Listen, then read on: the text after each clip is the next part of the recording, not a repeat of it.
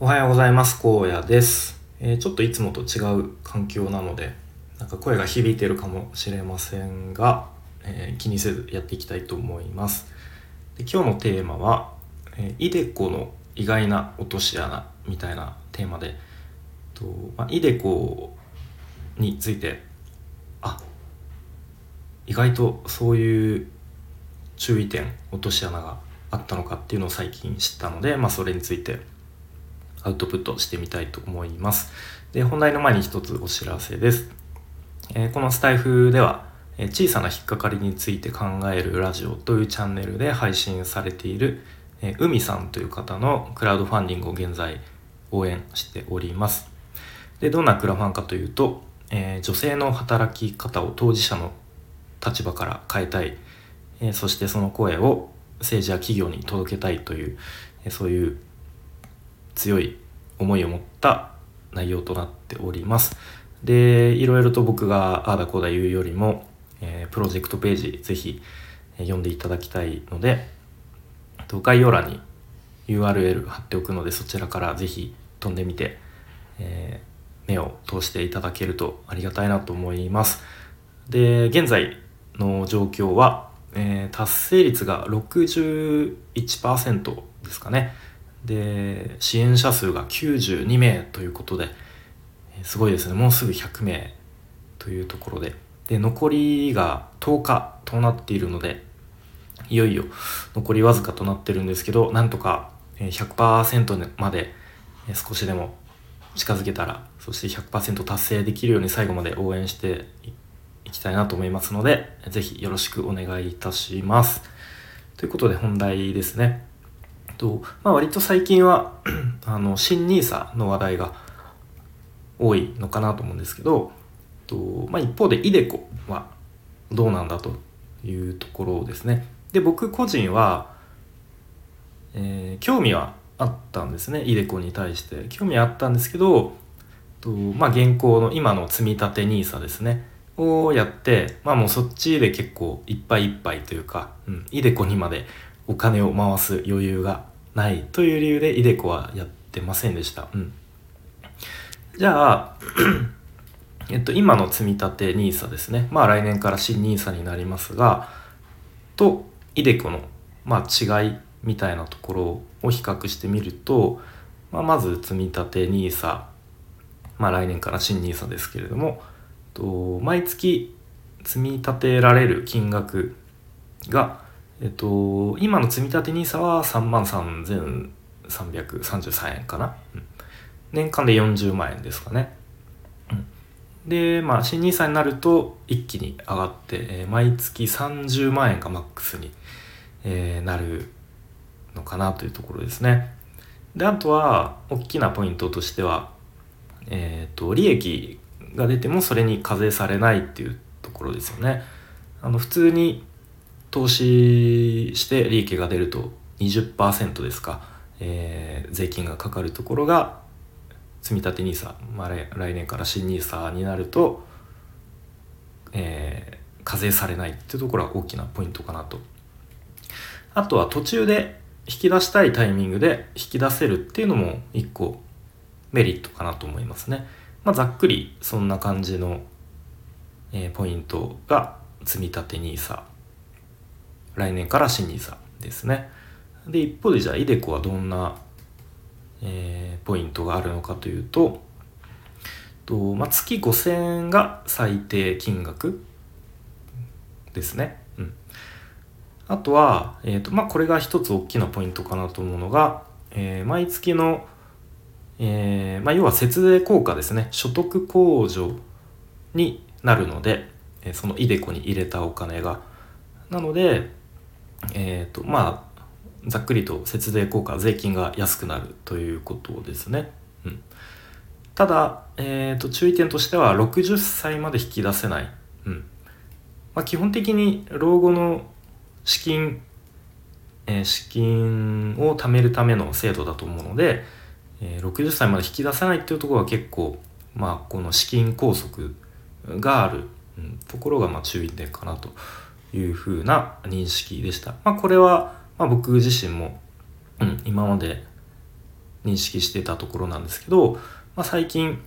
と、まあ、リベ大の両学長の、まあ、毎朝ライブを行ってるんですね1時間以上毎朝喋ってるの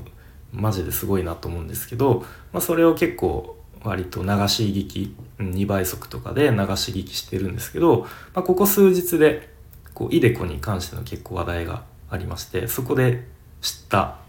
うん、内容ですね。でそのイデコの注意点としてはその、まあ、毎月の節税効果っていうのはあるんだけれども今度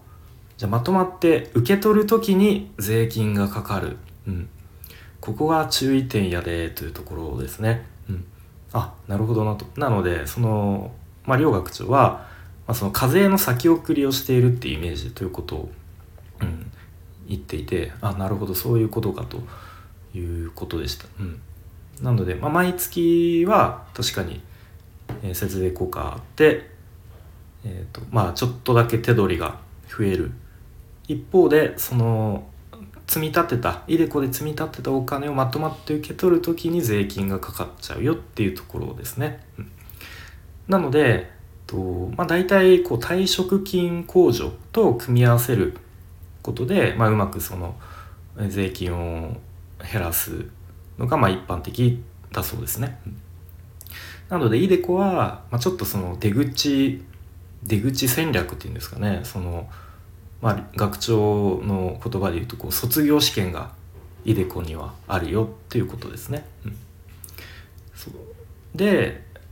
まあ、その来年から新 NISA になることでもう毎月入れられる額が一気に月30万まで増えるので、まあ、もう基本もうそっちだけでいいんじゃないのっていうのが、うんまあ、そのリベ大あの両学長が言われているこうまあ一つの意見ですね。うんまあ、それでも余裕ある人はイデコに入れてもいいと思うけど、まあ、その毎月30万円でさらに余裕ある人はなかなかいないよねっていうところですね。うん、でじゃあイデコまあやめ今やってる人こうまあやめてもいいかなっていう人出てくると思うんですけどその毎月手数料がちょっとずつかかっちゃうんですよね。うん、ここが意外と、まあ、これもちょっと落とし穴というかネックになるかなっていうところで、まあ、なので、うんまあ、人によってですけれども月々の最低の5,000円だけイデコに入れるみたいなことは、まあ、ありかなっていうことが言われていました。うん、ということで、えっと、まあ人それぞれとは思うんですけれどもまあ、基本的に来年からも新 NISA に乗って一気にこう積み立てられる枠が限度額がめちゃめちゃ上がるので、まあ、基本積み立てにあ、えー、新 NISA だけでいいんじゃないのっていうことが言われていました。うんまあ、結論あの各自がそれぞれ自分の方法自分に合う方法で、まあ、自分のペースでで、まあ、あの人が言ってたからそれが正しいとかじゃなくてちゃんと自分の頭で判断して、えー、投資、まあ、いわゆる資産形成ですねをすべきなのかなっていうところはまあ、